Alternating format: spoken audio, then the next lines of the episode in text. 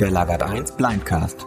Wir arrangieren ein Blind Date für zwei Persönlichkeiten aus dem Bamberger Unternehmens- und Startup-Kosmos. Die Themen kommen von uns, das Kennenlernen übernehmen die Gäste und das Zuhören überlassen wir euch. Heute mit Harald Huber und Marco Wendel zum Gründen in Bamberg.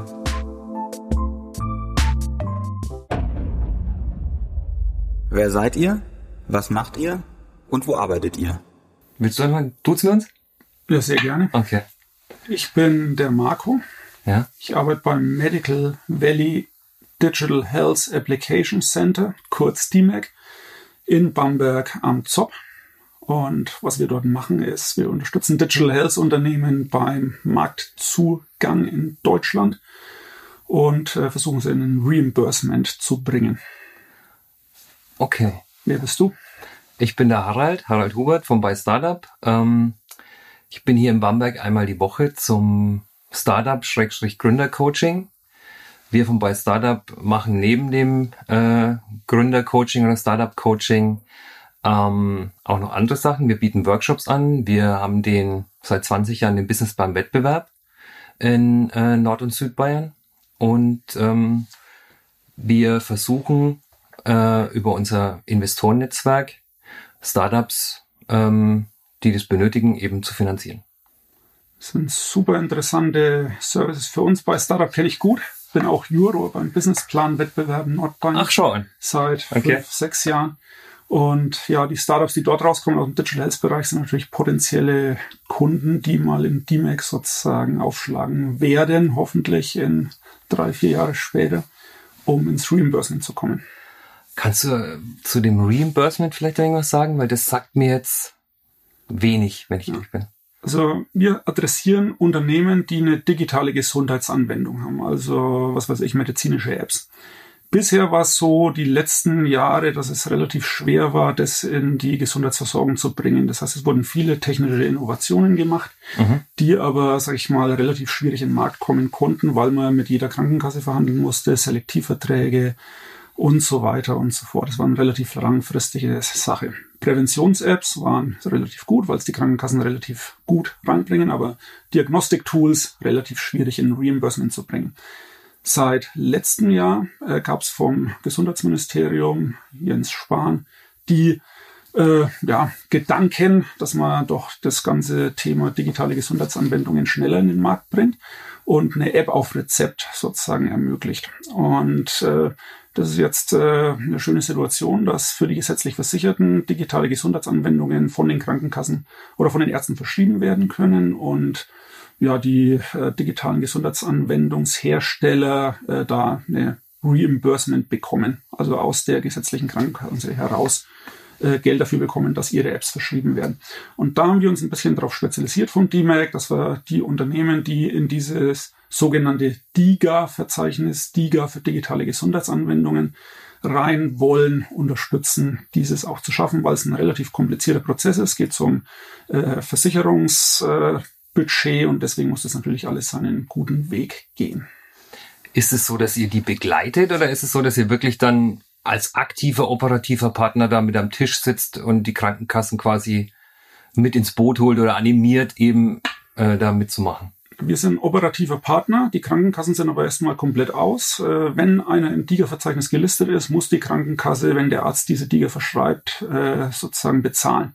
Das heißt, die Krankenkassen sind erstmal in dem Prozess nicht involviert. Wir arbeiten gemeinsam mit dem Startup, äh, dem Antrag aus, äh, arbeiten mehr oder weniger am äh, Evaluationskonzept zum Nachweis des positiven Versorgungseffekts, den medizinischen Nutzennachweis zum Beispiel für die DIA, äh, schreiben den Antrag für das Unternehmen, sind also sozusagen von A bis Z äh, Partner für das Unternehmen, um in diesem Antrag bestmöglich äh, ja, dazustehen, alle Punkte erfüllt zu haben und dann ja auch im Endeffekt vom BFAM für das DIA-Verzeichnis ausgewählt zu werden. Das ist so das, was wir den ganzen Tag machen. Das mache nicht ich allein, sondern mit zwölf Kollegen, die in Bamberg am Zopf sitzen und ja, haben die ersten Kunden, die wir jetzt äh, sozusagen in das DIGA-Verzeichnis führen. Mhm. Okay. Ein erfolgreiches Geschäftsmodell. Was ist aus deiner Sicht ein erfolgreiches digitales Geschäftsmodell? Ein erfolgreiches digitales Geschäftsmodell ist für mich, wenn im besten Fall ein gesellschaftlicher Nutzen da ist, also sprich irgendwo hakt's, ja, und äh, ich habe die Möglichkeit, in dem Fall was Digitales, äh, nennen wir es mal zum Beispiel eine App, ähm, zu bauen, äh, die dann dementsprechend skalierbar ist. Sprich, ich muss die einmal quasi ähm, entwickeln und kann die dann millionenfach quasi an den Mann bringen. Ähm, das ist für mich ein digitales, äh, äh, sinnvolles Geschäftsmodell. Ähm, genau, wo ich quasi ohne, also wo quasi äh, ein Schmerz im Markt ist oder ein Schmerz beim äh, äh, zukünftigen Kunden ist, den ich mit meiner Lösung quasi äh, äh, beheben oder lösen kann. Genau. Ich glaube, der wichtigste Aspekt war tatsächlich die Skalierbarkeit. Die digitale Geschäftsmodelle einfach extrem abheben von den herkömmlichen Geschäftsmodellen, wenn ich keine digitale Lösung habe. Ja. Genau. Ich habe vielleicht noch eine Frage. Jetzt gut, ich glaube, das haben wir jetzt erstmal beantwortet. Ähm, ähm, äh, du hast gesagt, ihr macht äh, auch speziell auf digitaler Basis. Ähm, was ist, wenn jetzt jemand ein Medizinprodukt äh, im Hardware-Bereich hat und will das modifizieren für die nächste Generation, sage ich mal? Wäre das auch, wären da auch, äh, werdet ihr da auch Ansprechpartner? Oder? Da würde ich an die Kollegen vom Medical Valley an sich eher äh, verweisen, die sich um das ganze Thema Medizintechnik kümmern. Für den Fall, dass tatsächlich von der Hardware raus ein patientenzentriertes digitales äh, Tool werden könnte, weil ich einfach sage, okay, ich habe zum Beispiel einen Sensor, medizinischen Sensor, mhm. und den will ich jetzt umbauen, dass er ins DIGA-Verzeichnis passt und baue mir noch eine App dazu, die die Daten sozusagen verarbeitet, die für den Patienten das Ganze aufbereitet, äh, Empfehlungen gibt, ein Patiententagebuch dazu oder sonstiges. Mhm. Dann werden wir der richtige Ansprechpartner. Das heißt, Case by Case muss man immer schauen, ist es eine Lösung, die tatsächlich eine digitale Komponente hat, die über die reine Steuerung rausgeht, sondern tatsächlich irgendwas Nutzen für den Patienten hat. Oder ist es eher die Medizintechnik, reine Medizintechnik? Und dann, wie gesagt, sind wir der nicht richtige Ansprechpartner, mhm. sondern dann die Kollegen Medical Valley im NEV Cluster Management. Okay. Das perfekte Gründerteam. Ich meine, du bist beim, bei Startup ja mit sehr vielen Gründern oder potenziellen Gründern zusammen. Was ist für dich das perfekte Gründerteam? Ich habe gewisse Gedanken dazu. Ich natürlich auch. Äh, also perfektes Gründerteam ist für mich äh, im besten Fall ein heterogenes Team. Bleiben wir mal wieder in, de, in der Digitalwelt. Also es sollte äh, eine oder einer im Team sein, der quasi das Produkt baut, sprich ein Entwickler im besten Fall dann sollte einer auf jeden Fall dabei sein, der das Produkt gern nach außen trägt. Also wenn man es mal ganz äh, platt sagt, äh, Rampensau, der das äh, ganze Produkt eben verkauft. Und ein dritter im besten Fall, der ähm, alles, was im Hintergrund passiert, sagen wir mal grob BWL plus Investorensuche, solche Themen angeht, dann ist es für mich ein stark aufgestelltes Gründerteam. Wer ist der bessere CEO? der BWLer oder der Techie? Das kann ich pauschal nicht sagen. Unterschiedlich. Das würde ich echt sagen, das ist, das ist unterschiedlich. Ja. Da, das würde ich jetzt nicht an den, an den Fachskills festmachen wollen. Ja. Ja. Wer ist der, der vor Investoren am besten vorträgt? Es kommt auch drauf an. Also wie gesagt, natürlich würde ich jetzt im ersten Moment sagen, die Rampensau quasi, ja. Aber es kann auch durchaus sein, dass der Techie das, wenn es halt Techie-lastig ist und er das quasi in äh, schön und gut in Menschensprache umwandeln kann, ähm, dass der, der der der richtige ist. Ich glaube, das kommt auch immer auf die Audience an. Also wo er gerade äh, pitcht. Ist es eher so ein Werbepitch oder ist es wirklich ein Pitch, wo es dann äh, um Businessplan, um, um den Business-Pitch geht, vor Investoren? Ja. Unterstützt ihr bei, bei Startup auch beim Teaming? und sucht äh, potenzielle Co-Gründer, wenn einer sucht?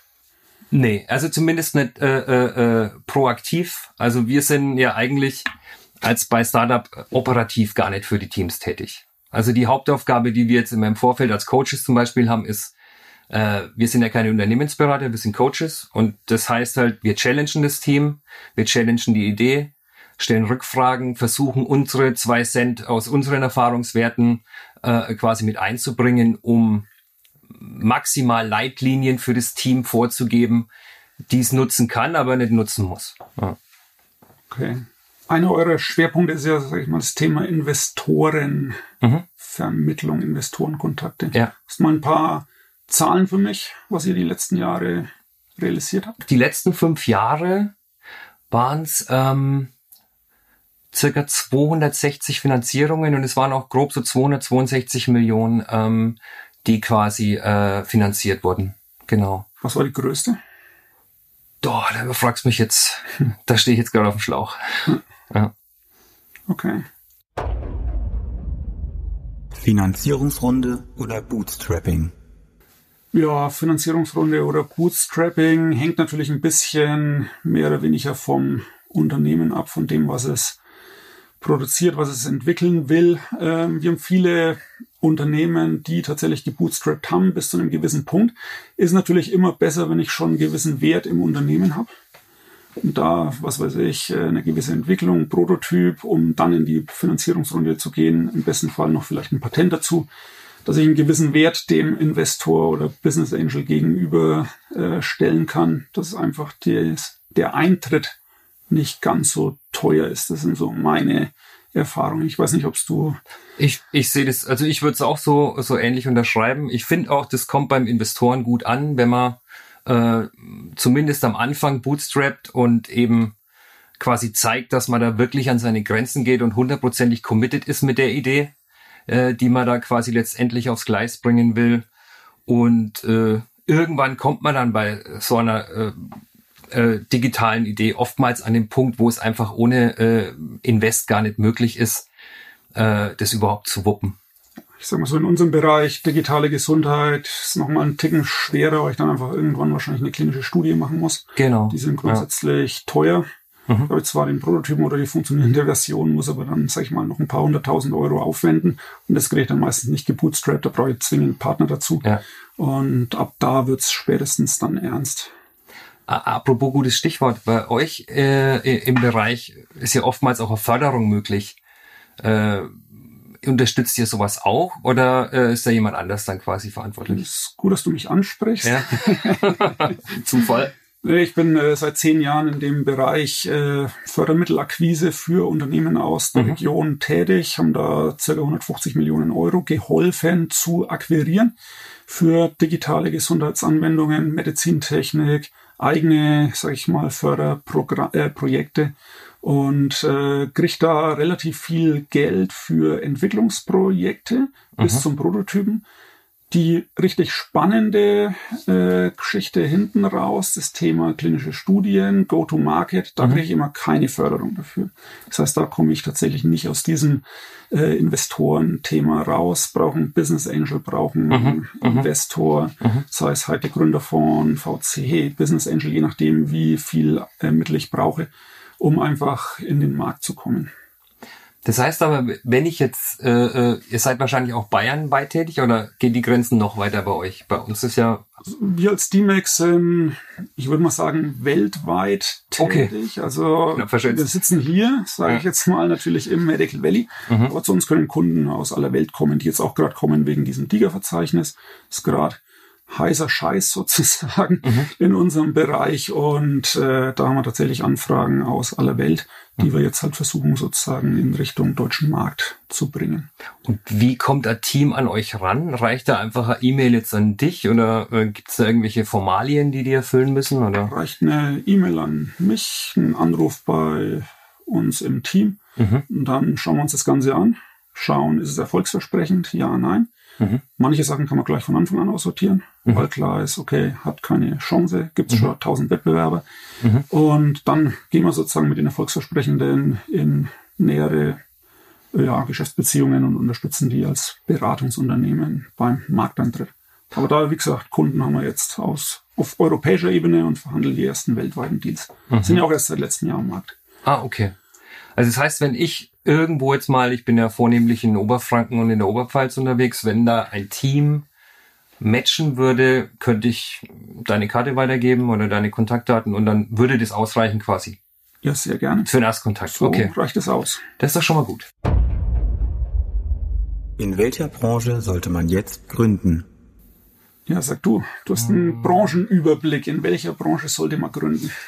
Also äh, äh, in welcher Branche jetzt man aktuell gründen sollte, äh, ich sag's mal wegen anders. Also was aktuell interessant ist, sind alles, was so, was jetzt für ein bisschen links liegen gelassen wurde, was jetzt mit Lieferdiensten zu tun hat. Oder solche Sachen, die finde ich gerade äh, interessant. Also das sieht man auch am Beispiel von, von Amazon, wie die sich jetzt in der Krise entwickelt haben. Ähm, also alles, was jetzt irgendwie, wir haben ein Team in Nürnberg zum Beispiel, das äh, auf äh, intelligente Sprach-Telefonassistenten äh, setzt. Die konnten auch sofort ein Case in dieser Phase finden. Also wenn man jetzt äh, aktuell die Phase äh, äh, Corona nimmt, sollte man sich halt jetzt überlegen, ob man irgendwas macht oder was sucht, was eben diesen gesellschaftlichen Need wieder hat, um das ohne große Marketingaufwände quasi ähm, äh, in den Markt zu bringen. Ja. Ich bin ein bisschen gebiased. Ich würde sagen, in der Gesundheitswirtschaft ist eine krisensichere Branche. Digitalisierung, und das hat Corona, sag ich mal, die Pandemie jetzt gezeigt, äh, ist im Kommen. Bisher sind wir in Deutschland ja, sag ich mal, wenig digitalisiert in der Gesundheitsversorgung. Das wird sich jetzt dramatisch ändern, auch aus dem Hintergrund der Corona-Pandemie her. Und da sind, denke ich, die ganzen Gründer, die jetzt gegründet haben, eine digitale Gesundheitslösung haben, abseits von ist es eine DIGA, die jetzt ins Reimbursement kommt oder nicht, äh, auf alle Fälle sehr chancenreich am Markt. Äh, die ganzen Telemedizin-Anbieter, Teleklinik und so weiter erleben da in der äh, Krise einen Megaboom. Mhm, Deswegen mhm. denke ich, dass ja. da auf alle Fälle, sag ich mal, die neue Medizintechnik, eher die digitale Komponente gerade ein guter Gründungsmarkt ist. Die, die jetzt natürlich schon drin sind, die die letzten fünf Jahre schwer sozusagen gearbeitet haben, sind jetzt natürlich im Vorteil. Mhm. Aber ich glaube, es gibt noch sehr viele äh, Lösungen, die es noch nicht gibt. Ja, dann stimme ich zu. Die Gründerszene in Bamberg und Oberfranken die Gründerszene in Bamberg und Oberfranken. Ähm, ja, ähm, also es ist äh, äh, Gründerszene hier, von meinem vielleicht auch nur Bauchgefühl her, weil ich selber hier äh, vier Jahre im Startup war, ähm, hier auf der Erberinsel, war die Euphorie vor vier, fünf Jahren noch größer. Ähm, es wurde sich häufiger getroffen, es wurde mehr genetzwerkt es gab auch, vielleicht auch nur gefühlt, mehr Startups, die mal was gewagt haben im Bamberg oder eben auch in Oberfranken. Äh, aktuell sehe ich aber wieder große Chancen, vielleicht auch durch das Exist 5, äh, das jetzt äh, äh, über die Uni läuft. Das ähm, und eben sowas wie hier auf der Erberinsel mit, ähm, mit Lagarde 1, äh, dass es wieder einen neuen Drive kriegt und äh, ja, ich bin eigentlich guter Dinge ich sag mal so, zu dem Thema Gründer im Bereich Medizintechnik äh, war früher, glaube ich, gefühlt mehr, die, sag ich mal, sich sehr gut entwickelt haben. So 2010, 11 war eine gewisse Delle. 14, 15 auch wieder eine gewisse Delle. Dazwischen relativ viele Gründer aus unserer Sicht, die den Schritt gewagt haben. Jetzt werden es auch wieder signifikant mehr. Äh, relativ viel mehr die so digitale Lösungen natürlich entwickeln. Eine App ist schneller äh, entwickelt und in den Markt gebracht als ein neues Implantat. Hat auch weniger regulatorische Hürden, ist äh, weniger kostenintensiv, weniger Risiko. Und deswegen denke ich, dass jetzt durch die ganzen Digitalisierungen da auch in dem Bereich, wo äh, wir mitarbeiten, wieder relativ viele Gründer kommen. Oberfranken, da gibt es sehr viele Startups in unserem Bereich, die, wo man gar nicht vermutet, wo die überall sitzen. Das heißt, es ist mhm, eine ja, interessante ja. Region. Ja. Und wie auch immer, sag ich mal, diese Gründungen zustande kommen, wo äh, relativ weit und breit keine Universität ist, wo die sich rausgründen könnten, einfach aus einer Idee raus. Vielleicht aus, aus einem Job rausgegründet und äh, ja, braucht sich, denke ich, Oberfranken nicht zu verstecken. Natürlich können es immer mehr sein, mhm. aber doch durchaus eine gewisse Gründerszene, die aktiv ist. Ist halt schwierig, wenn sie nicht immer alle sozusagen zusammen sind an einem Platz, weil dann das Networking ein bisschen fehlt, muss man einfach gute Formate, denke ich, auch aufbauen. Genau, man muss halt teilweise schon ein bisschen mit der Lupe auch in der Peripherie suchen, aber eben ein Ziel sollte sein, zum Beispiel auch eben wie hier von Lagarde 1, dass man dann eben Formate schafft, äh, damit man eben kurze Dienstwege hat und vielleicht auch mal einen Co-Founder findet oder zumindest einen Coworker findet, der passt. Genau. Ja. Warum Bamberg? Ja, Bamberg ist eine wunderschöne Stadt. Bamberg bietet eine hohe Lebensqualität. Bamberg hat kurze Wege. Ähm, ja, Bamberg hat die Uni hier. Man hat einen Zugriff, also quasi First Pick auf, auf äh, qualifizierte zukünftige äh, Fachkräfte. Ähm, ja. Ich kann mich dem nur anschließen. Sehr schöne Stadt. Äh, auch eigentlich in unserem Feld äh, der Gesundheitswirtschaft, digitalen Gesundheit, relativ viel auch Industrie vorhanden, wo sich die Startups äh, mehr oder weniger andocken könnten. Ich glaube, die Attraktivität oder ich glaube nicht nur, ich weiß es, wird jetzt durch die neuen KI-Professuren nochmal um einiges nach oben gebracht, mhm. wo auch, sag ich mal, in unserem Bereich natürlich sehr viel mehr Kompetenz, auch wahrscheinlich dann mehr Studenten, die, sag ich mal, in den Gründerteams mit reingehen könnten oder auch ihre Forschung und ihre Ideen an der Uni ausgründen können. Also ich denke, dass ich da, sag ich mal, durch diese auch äh, stärkere Fokussierung auf das Thema KI äh, noch extrem was äh, positiv entwickelt und äh, mhm. da das ganze Thema Gründung im Bereich der künstlichen Intelligenz und speziell auch in unserem Bereich der digitalen Gesundheitsanwendungen noch extrem nach vorne bewegen wird. Getrennt voneinander befragt. So, jetzt muss einer raus. Geht zuerst. okay. Drei Dinge, die du aus diesem Gespräch mitnehmen wirst. Äh, äh, Punkt eins: sehr guter Kontakt äh, der mir auch sofort weiterhelfen kann bei, bei Teams, wo es vielleicht jetzt in erster Linie ähm, mit einem Investor nicht klappen würde. Äh, wer ist dieser wichtige Ansprechpartner? Äh, Punkt zwei, sehr sympathisch. Es war sehr angenehm, mit ihm zu reden. Äh, habe sehr viele neue Sachen erfahren, vor, vor allem vom Medical Valley. Ähm, ja, drittes, ähm, ja, drittes fällt mir jetzt gar nichts ein. Wer darf bei der nächsten Staffel vom Lagat 1 Blindcast nicht fehlen? Ich würde mal den Thomas Meyer einladen. Der ist äh, äh, sehr, sehr gut vernetzt hier in Bamberg, hat sehr, sehr große und langjährige Startup-Erfahrung. Ähm, ist jetzt schon lange Jahre in der Öffentlichkeitsarbeit und Marketing von einem großen Startup hier in Bamberg. Ja, den würde ich einladen an eurer Stelle.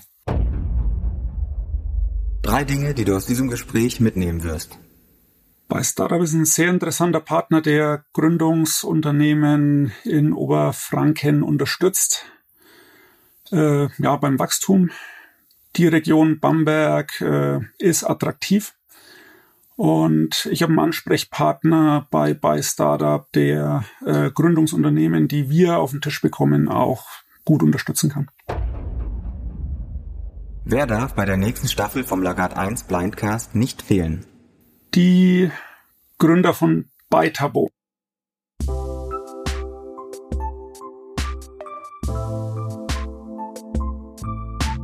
Der Lagat 1 Blindcast ist ein Podcast der Netzwerkaktivitäten des digitalen Gründerzentrums Lagat 1. Produktion und Schnitt Thomas Lieb, Mediatime Productions. Redaktion und Moderation Katharina Kroll, Lea Herget und Max Dahmer. Für Fragen, Ideen und Vernetzung mit unseren Gästen melden Sie sich unter hallo at lagat1.de.